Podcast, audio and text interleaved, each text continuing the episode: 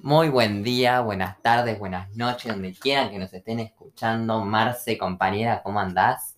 Muy bien, muy agradecida de poder estar hablando con vos un rato. Eh, y bueno, les comentamos a la gente que vamos a charlar sobre la asombrosa novela Cadáver Exquisito. Muy buena novela. De Agustina Basterrica, claro. Y bueno, ¿qué te parece si empezamos charlando un poco sobre lo que trata? Me parece fantástico. Bueno, em, la novela comienza mostrando a un hombre aturdido, vacío. Este protagonista se llama Marcos y nos vamos enterando que vive una situación bastante complicada. Mm. Cecilia, su mujer, se había ido de la casa desde la muerte de su hijo, que había muerto por muerte, súbita, claro, y que además estaba atravesando y viviendo un proceso de, de la humanidad, una etapa de la humanidad bastante complicado, en el que se había dejado de comer humanos, perdón, de comer animales Claro. y se había pasado a comer humanos. Humanos. Claro, Sí, el protagonista de una vida muy difícil. claro. Debido a la existencia de un virus eh, que generó justamente esto, que los animales no puedan comerse más. Claro. Eh, y bueno, lo interesante es que mm, Marcos es la mano derecha de su jefe, eh, que bueno, trabaja en un frigorífico, y esto nos permite eh, conocer acerca de esta industria que era muy cruel, muy cruel. Sí. Em, bueno, la carne de humanos no se le puede decir carne de, de humanos, sino No. que se le llama carne especial. Especial. Y acá nos podemos dar cuenta de la importancia y el poder que tienen las palabras eh, de, de cómo influyen en nosotros, según cómo nos dicen las cosas o cómo se dejan de decir las cosas. Algo también muy interesante es que mm, Marcos sabe que es el mejor y que le pagan como tal, que su salud, va, que la salud de su padre depende de eso. eh, y creo que por eso hace su trabajo. Claro, porque el padre estaba inte- en un. eh, ¿Cómo se llama? En un geriátrico. En un geriátrico. internado. Claro, en el geriátrico no amanecer. Eh, y él siente que carga con el peso de todo el mundo. O sea, que él no, es- no la está pasando bien. Está en una situación No. muy difícil. Claro. Y bueno, en una oportunidad eh, se visita el criadero y acá nos enteramos de la existencia, bueno, se visita el criadero por parte de un alemán eh, y nos enteramos de la existencia de las PGP, que son cabezas nacidas y criadas en cautiverio de, de alta calidad, de alta gama, sin modificaciones genéticas ni inyecciones que aceleren el crecimiento. Em, Ahora, qué feo eso, clasificar a la carne humana así. Sí. Qué desagradable. y además, un detalle no menor es que la piel blanca era mucho más costosa que la piel negra. Eso es Es racismo total. racismo, claramente. También, bueno, conocemos que se ordeñan mujeres, eh, una situación muy, muy fea. Claro, muy- eran tratadas como animales. Claramente eran animales. O sea, bueno, recordemos que no se le puede decir personas que eran solamente cabezas, y nada más que cabezas. Totalmente. Em, y bueno, eh, también eh, se las utilizaba para trasplante de órganos. Te- tenían bastantes funciones o bastantes formas de explotarlas. Marcos, o Tejo también como, como se le decía, visitaba algunas carnicerías de la ciudad y en particular una carnicería que es la carnicería Panel, en donde allí estaba ella, una mujer que antes había trabajado en el frigorífico de su padre. Era una carnicería eh, que era una, una de las primeras en reabrir. eh, y era una carnicería bastante exclusiva. Bueno, la carne era cara. eh, Y bueno, con Spanel es con quien va a tener algunos encuentros sexuales bastante violentos, que la verdad es algo que queda ahí como dando vueltas y que la verdad me pareció a mí por lo menos bastante fuerte, impactante, sí. porque era, bueno, también parte de este mundo bastante Todo muy confuso. todo confuso, al- alguna, me- no sé, como que siento que, que ese mundo debe ser muy difícil de Sí, sobrellevarlo. Y más en la vida de Marcos. Marcos, claramente, es tremendo lo que está pasando. Bueno, y en otra oportunidad, eh, dos candidatos para empleados recorren el matadero y aquí podemos ver los diferentes sectores que había en él. Bueno, podemos distinguir las jaulas de descanso en el que eh, se dejaba las cabezas descansar para que no se estresen solamente por el hecho de que si estaban estresadas la carne iba a salir de mala calidad. O sea, Claro. nada de, Todo era basado en la calidad. obviamente, y lo, Y en ganar y dinero. en ganar dinero, claramente. Y bueno, después estaba mm, la sala de, de aturdidores, en el que podemos distinguir a Sergio, que supuestamente era especialista en desmayar con un golpe en la cabeza para que luego eh, les corten el cuello, las Sí, sí. No, tremendo. Eh, y esta sala en la que se les cortaba la cabeza era muy sangrienta. eh, y bueno, esta acción debía ser rápida para que no sientan miedo. Era muy feo. Bueno, después se pasa a la sala de tripería, en donde se le saca partes de la cara, la piel, se le cortan las extremidades. Eh, los productos son lavados y controlados antes de refrigerarlos. Luego pasan a la sala en donde se dividen en reses, se cortan por la mitad, se lavan, se sellan, se pesan. ¿Qué es? Bueno, el gringo le había mandado un regalo, una PGP, que era esta primera generación pura, como una forma de agradecimiento y para que Marcos vea que él valora los negocios que hace con el frigorífico Krieg. Le manda como compensación algunas cabezas que habían llegado en mal estado en realidad. Em, y bueno, esto genera cierto problema en Marcos porque no sabe qué hacer con ella. eh, debe cuidarla, no sabe si, si la va a vender, si, la va a comer. si la va a comer. Claro, no, no sabe qué va a hacer. Está, está perdido. Está muy perdido. Bueno, otro dato interesante es la relación que tiene con su hermana, que es bastante dura también, porque él siente que él no la, que ella no la quiere, Mm. que ella no la quiere a él. Claro, sí, sí, sí. Sí, sí. Y, y bueno, en una oportunidad va a comer a la casa, ¿te acordás? Que con los niños, Claro, él decía que era una hipócrita. claro, era muy hipócrita, claro, y que juegan a, a un juego que se llama Cadáver Exquisito, Sí. juego, juego, para la redundancia, Em, que bueno, que era un juego que estaba muy prohibido porque, bueno, por todo esto de las Que está, palabras, sí, sí, sí. claro, que consistía en adivinar el gusto de la otra persona. Ay, Era, sí. Y la hermana le pregunta a Marcos si vendían cabezas a particulares, o sea que tenía intenciones de comprar una cabeza. Y luego, en, más adelante, vamos a ver que compra, Compra. finalmente una cabeza y la va cortando por partes para luego comérsela. claro, sí. Claro.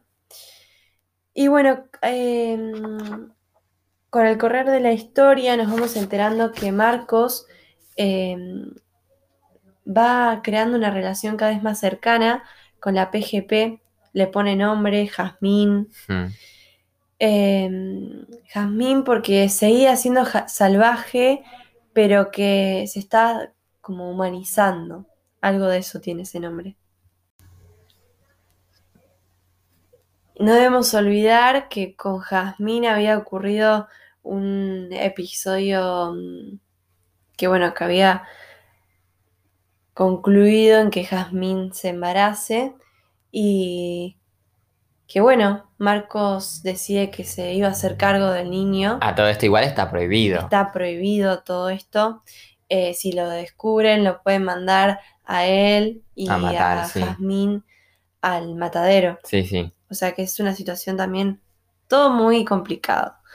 Em, pero de todas formas, él siente que con Jazmín su casa ahora es un hogar. Mm. Y bueno, baila con ella, la abraza, La baña, la la baña, viste. le enseña a vestir, claro, le enseña a vestirse, todo. La dejaba andar en la La casa dejaba- libremente, sí. Sí, le había acondicionado un cuarto para, Sí, sí, sí. para que ella no se Todo esto golpee, estaba prohibido estaba claramente prohibido porque no se podía tener un trato con una cabeza. con una cabeza. Claro. Bueno, eh, ¿y qué te pareció cuando Marco fue a la oficina esa de Burlet de los cazadores?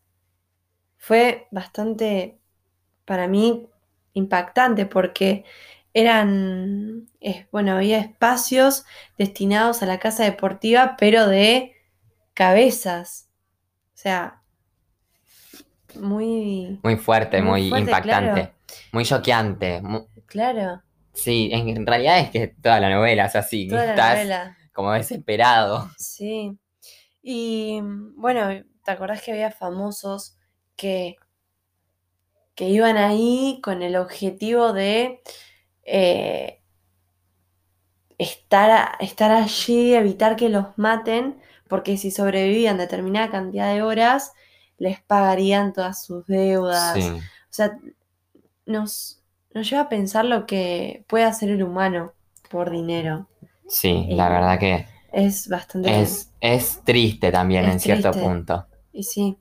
Y bueno, ahí conocemos al guerrero Iraola, no sé si te acordás, que bueno, eh, que llega diciendo como orgulloso de que había ido a un cabaret en el que había pagado Ay, sí, sí. por el servicio sexual eh, de una, De una- sí, de una, de una mujer para, y que había pagado más para luego comérsela. sí, sí, o sea, sí, sí. No, una, un mundo, la verdad. Y bueno, eh, Marcos también va varias veces a un zoológico en el que había eh, ido cuando era chico y tenía recuerdos muy lindos. sí. En una oportunidad se encuentra a unos cachorros de perros Hmm, y que luego, bueno, Los matan. claro, ve adolescentes que lo están como matando. Claro, porque supuestamente Marcos, él no creía que había un virus, que era todo algo era del gobierno. invento del gobierno. Entonces, todo, o sea, todo el- es difícil para él. Y en una oportunidad, lamentablemente, llaman a Marcos diciendo que su padre había fallecido y bueno, él debe ir hasta allí. Em, y bueno, la hermana se encargó de lo que venía luego de la muerte de una persona, de toda esa ceremonia, y que para él Ahí fue cuando Marcos dijo que era una hipócrita Claro. porque no lo iba a visitar nunca, nunca. lo- no. Y ahora quería, Era todo para aparentar. quería mostrarle a la gente como que ella quería a su padre. Claro, sí. Así que Eh, O sea, la palabra hipócrita está bien utilizada. Sí, claramente. Eh, y bueno, cuando llega de, de esta ceremonia, se encuentra con que Jazmín estaba por dar a luz. Ay, sí, es verdad. Sí, entonces, bueno, como Llama a, a- a a- a Cecilia. Cecilia. Claro, porque ve a Jazmín muy, muy dolorida y con, con un líquido verde y que él había leído que, que algo no estaba bien Hmm. cuando aparecía ello, esto. Eh, así que bueno, Cecilia lo ayuda y finalmente tienen al bebé y mm, Marcos termina aturdiendo la cabeza y la sí, mata. la- Y le dice a Cecilia que van a cuidar a este hijo entre ellos. claro. Bueno, y así termina esta novela. Muy fuerte, la verdad. La verdad que la novela es impresionante. Trata sobre cosas difíciles, duras. La explotación humana, el canibalismo, el racismo, la discriminación, la superpoblación, la relación frías entre miembros de una misma familia, el papel que juega el gobierno, los intereses de lo económico por sobre, por sobre la ética, la industria de la carne, de lo que es capaz el ser humano y la discriminación hacia la mujer y bueno, entre otras. Lo que, lo que más me gustó fue justamente los temas que se desarrollan, que se desarrollan y además la forma en la que se construye el personaje de Marcos. Todo lo que le pasó en el momento en el que ocurrió lo lleva a formar aquella persona que siente que carga el peso de todo el mundo. Claro, coincido con vos. Eh, la novela me gustó mucho y la verdad que no encuentro nada como para criticar. Tal vez me hubiese gustado que la descripción de la industria de la carne no fuese tan explícita, pero a mí particularmente porque me, me La impactó impresión, mucho. sí, sí, claro. sí. Em, bueno, bueno, Marce, y para seguir con la ciencia ficción, yo te traigo esta película que es un clásico de este género. La película se llama 2012, que fue estrenada Sí, el 3 de diciembre de 2009. un peliculón. Sí, la película fue hecha con el fin de recrear una de las cosas que se decían en esa época, Sí. como que en el año 2012 iba a ser el fin del mundo ya que terminaba el calendario, Calendario maya. maya, claro. Sí. La película, bueno, transcurre en varios años. Primero en el año 2009, en el que a un geólogo, el protagonista, se le advierte de que hay una serie de erupciones solares anormales y que van a causar daño a la Tierra en un par de años. Claro, sí. Era una situación bastante preocupante, por lo que el protagonista decide ir a contárselo al jefe de Estado para que el presidente de los Estados Unidos se reúna con los líderes mundiales y contarles lo que sucederá en 2012. Exactamente, sí. Eh, bueno, al mismo tiempo, la película es protagonizada por una familia que estaba separada, pero el hecho de tener dos hijos y la situación que estaba pasando en ese momento se unieron. El padre de los, de los hijos conoce a un loco en un campamento Sí, que este loco le dice que en China se estaban construyendo unas, unas naves eh, llamadas arcas, sí, eh, que estas eh, iban como a sobrevivir al fin del mundo claro. y también que solo tenían acceso a los líderes mundiales y sectores con un muy buen nivel económico Siempre de la lo sociedad. mismo. Siempre Eh, lo sí. mismo. Se salvan los ricos. Sí, sí, sí. Eh, cuestión que esta familia empieza a cruzar eh, el mundo en, en aviones y carretillas. Buscando salvarse. Claro, es que ellos eh, iban al arca, ellos Claro. estaban buscar, El ellos estaban buscando ir a China para ir al, a subirse al barco ese, Claro, a esas naves que, que lo- que los iban a salvar. Pero el problema que, de esta familia era que eh, ellos entraban en contrabando ya que no tenían asientos porque eran muy costosos. Claro. Estaban, si mal no recuerdo, mil millones de euros cada asiento. Sí, no, una locura. Una Un locura.